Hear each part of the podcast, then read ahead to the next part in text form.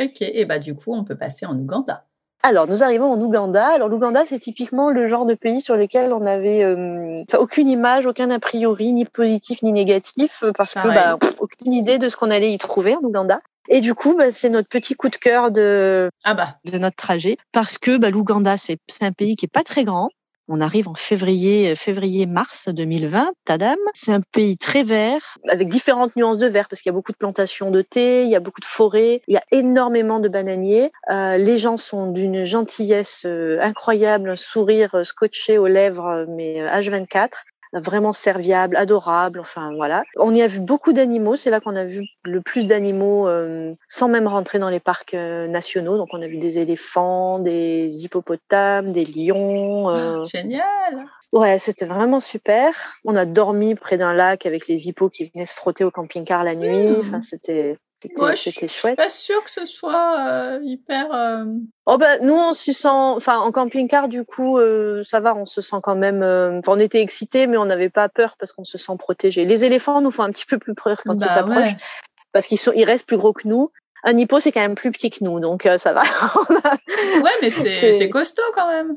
Ah oui, oui, non, mais s'il se met à charger, on est mal, mais il euh, n'y a mm. pas de raison qu'il nous charge tant qu'on lui met pas la, lumière dans la figure et qu'on reste, euh, qu'on n'est pas trop excité, qu'on fait pas trop de bruit. Euh, on est plutôt du genre tout éteint à regarder par les fenêtres, quoi. Donc non, non, il n'y a aucune raison qu'il nous charge. L'éléphant est un peu plus capricieux, donc là. Oui.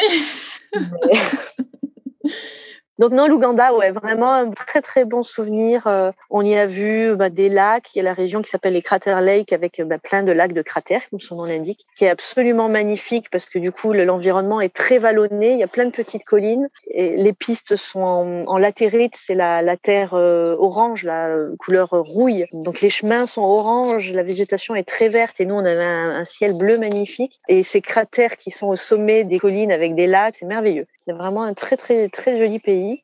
Donc il y a des parcs nationaux avec des animaux. Il y a le Nil aussi. Il y a quelques villes qui là sont plus sympas pour le coup à, visiter. Euh, Jinja, Fort Portal, euh, voilà, qui sont pas connus. Ah ben j'allais dire, jamais entendu parler. Ouais, mais pour le coup, qui sont assez sympas avec une bonne ambiance euh, et on peut y traîner. Il n'y a, pas trop de voitures, c'est pas des villes tentaculaires. On a été accueillis quatre jours aussi chez une famille d'expatriés belges. Alors c'est marrant parce qu'on les avait rencontrés en fait à la frontière Kenya-Ouganda. Nous, on entrait dans le pays, eux rentraient chez eux. Ils avaient passé deux semaines au Kenya en, en vacances. Ils avaient trois enfants du même âge que les nôtres, blondinés comme les nôtres, et on a avait échangé quelques mots, ils nous avaient laissé leurs coordonnées, et puis du coup, on les a contactés quand on est arrivé dans leur, euh, dans leur région. On a passé quatre jours chez eux. Les enfants sont allés à l'école avec leurs enfants, donc ils ont mis un uniforme et tout ça sur toute une journée. Ils ont adoré l'expérience aussi. Donc, euh, on a eu en plus voilà ce petit côté euh, immersion. On a fait une soirée avec leurs amis. C'était très sympa. Ça a rajouté la petite touche locale au pays qu'on aimait déjà beaucoup. Pareil, c'est pas un grand pays, donc euh, deux trois semaines de vacances euh, peuvent suffire déjà pour avoir un pour Mais vraiment déjà, passer avoir l'idée parce que personne ne parle de ce pays. Eh euh, ouais. Touristiquement ouais, c'est dommage. Ben oui, et pourtant il y a les infrastructures en plus, hein, parce que les, les, cratères par exemple, mm-hmm. beaucoup sont accessibles justement par des lodges ou par des hôtels privés. Donc nous on demandait si on pouvait y dormir pour quelques dollars avec notre camping-car. Hein, il y, a, y a tout ce qu'il faut, il y a des guides. Moi, je l'appelle la petite pépite parce que c'est pas très connu, mais il y a plein de choses à faire. Il y a du rafting aussi, enfin, il y a des activités plus euh, sportives pour ceux qui aiment.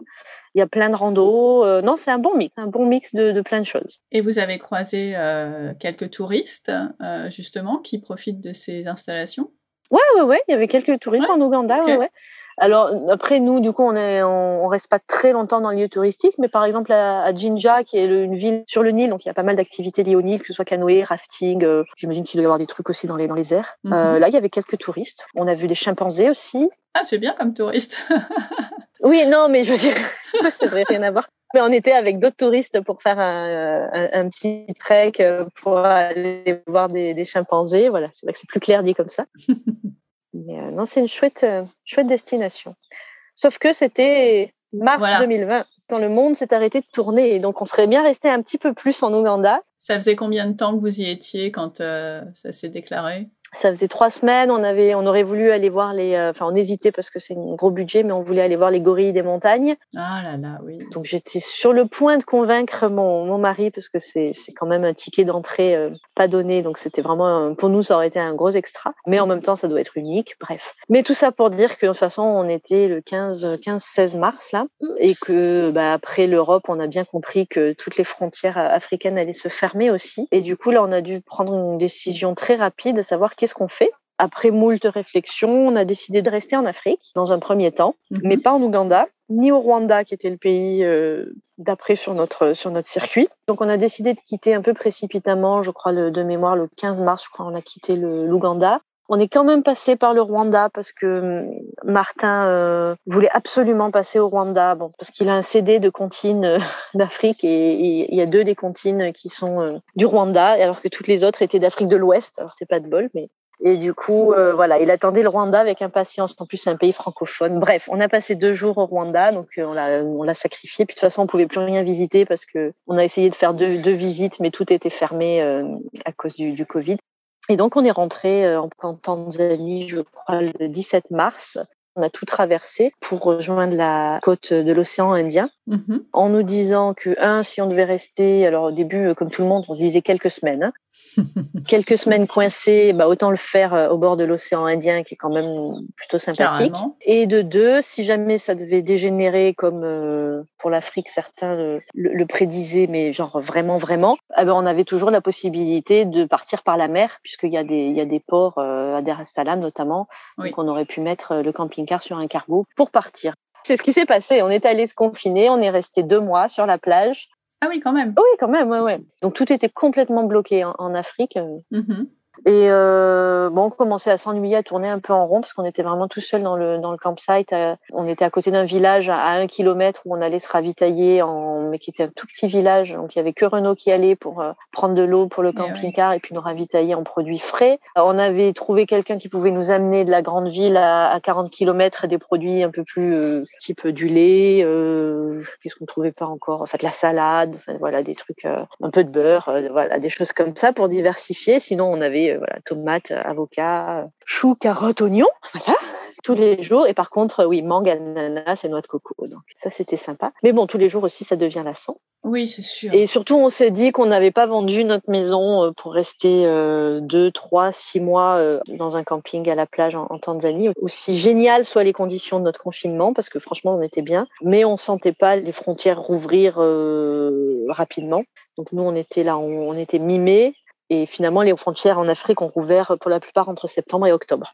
On était en contact avec l'ambassade hein, sur euh, tous les vols de, de rapatriement qui nous mettait une, une pression euh, ferme, euh, gentille mais ferme, comme on dit. Euh, et puis finalement, bah, avec des vols quand même à 2000, 2500 dollars par personne. Donc là, Ah on oui, a dit bah même. non merci. Et puis finalement, euh, au moment où on commençait à se questionner, on a reçu une, une proposition d'un vol organisé par l'ambassade du, du UK à prix raisonnable. C'est-à-dire? On a payé, je crois, autour de 600, Ah oui, 600 c'est mieux. dollars. 600 dollars. Ouais, ouais, c'est Mm. mieux. Ouais, c'est bon, Ouais. les prix à peu près normaux. Oui, c'est ça. À peu près, voilà. On a décidé en deux jours de. On a trouvé un endroit pour stocker notre véhicule euh, à Dar Bah es Salaam, ouais. donc la grande ville. On a pris un vol euh, pour l'Angleterre. On est arrivé à Londres. Il fallait qu'on ait un moyen pour rentrer en France parce que sinon on pouvait pas embarquer. Et donc on a pris un vol pour Nice parce que nous on habite dans le sud, mais il y avait rien pour euh, plus près. Et, mon papa est venu à braver la, la limite des 100 km qui était encore en, en vigueur euh, en France. Et donc, on est rentré euh, en Provence euh, le 20 mai ou le 21 mai 2020. Mais on n'a plus rien, nous, en France. On n'a oui. plus, de, on n'a plus de maison, on n'a plus rien. Quand on a décidé de rentrer, on s'est dit, on rentre, mais on repart. non, parce que j'adore mes parents, mais il était absolument pas question de rester plus de deux ou trois semaines euh, chez eux, même pour eux d'ailleurs. Donc, euh, tout le monde était d'accord là-dessus. On n'avait pas envie de reprendre le boulot du tout. Pour nous, euh, le voyage s'arrêtait pas, quoi. C'était juste une parenthèse. Mais il fallait trouver euh, où aller, du coup. Ouais, mais en fait tout s'est fait euh, assez naturellement puisque bah, à cette époque-là la Scandinavie était assez open. euh, en tout cas, on est passé dans les bonnes fenêtres puisqu'après la Norvège effectivement a fermé un peu ses frontières. Donc on a acheté un camping-car euh, d'occasion à peu près, euh, alors pas le même modèle, mais enfin bon c'est kiff kiff. Pareil, il est superposé, euh, machin, un truc assez classique où on s'est dit on pourra le revendre dans six mois sans sans trop y perdre. C'était un peu Ouais, l'objectif. Et euh, trois semaines après être arrivé, hop, on est parti euh, sur la route de Scandinavie en faisant quelques arrêts en France, voir des, amis. Et on a passé cinq mois en Scandinavie, euh, Danemark, et deux mois en Norvège et deux mois en Suède. Mm-hmm. Enfin, nous, on a vraiment passé à côté de la partie Covid, restrictions, tout ça, parce qu'il n'y en avait pas en Tanzanie du tout. Et puis on l'a eu vaguement les trois semaines où on était en France, mais bon, comme on était chez mes parents, on n'était pas trop amené à, à, sortir, donc on, on mettait oui le masque quand on est dans les grandes surfaces, mais on n'y allait pas trop. Et après, euh, Norvège, euh, Suède, il n'y avait pas de, pas de restrictions, donc euh, pas de masque, pas de, il n'y avait rien. Et il n'y avait surtout pas de touristes. Oui, bah oui. Donc c'était facile pour trouver des bivouacs partout, même sur les Lofoten, sur les îles, tout ça. Donc c'était génial, une belle découverte pour nous. On s'est retrouvé au Cap Nord le 30 août, alors que c'était la date à peu près à laquelle on avait prévu d'être au Cap de Bonne-Espérance en Afrique du Sud. Donc, ah, c'est drôle, ouais. Voilà, c'est le voyage est fait de, de hasard prévu, et mais euh, vous avez bien su, prévu, euh, exactement. Optimiser euh, ce temps qui était un peu particulier, on va dire. Bon, bah on a fait le tour de votre première expérience africaine avec un tout petit peu de Scandinavie. Je crois que on est pas mal et on, on va s'arrêter là pour ce premier épisode. Qu'est-ce que t'en penses? Bah très bien, ouais. C'est déjà pas mal. On a déjà parcouru pas mal de kilomètres là. Mais ouais, carrément. Et on est à fond euh, dans l'Afrique. Donc euh, on se retrouve euh, pour votre deuxième immersion africaine parce qu'on a encore plein de pays à découvrir et, et on a hâte. Mais, mais bon, on va essayer de pas perdre tout le monde en faisant un épisode de 5 heures. Ça sera plus sympa de le faire en deux fois. Très bien. Merci beaucoup, Marilyn, et on se dit à la prochaine. Merci, à bientôt. À bientôt.